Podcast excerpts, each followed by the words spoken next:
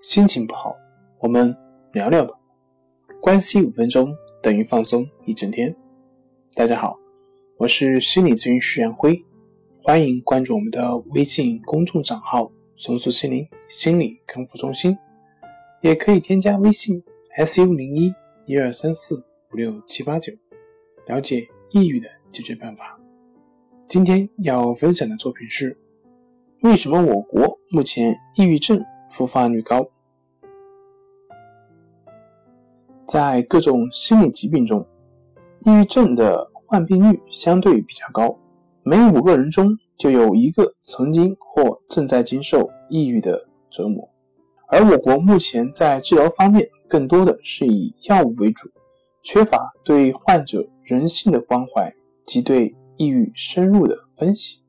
所以导致了比较高的复发率。在我们之后的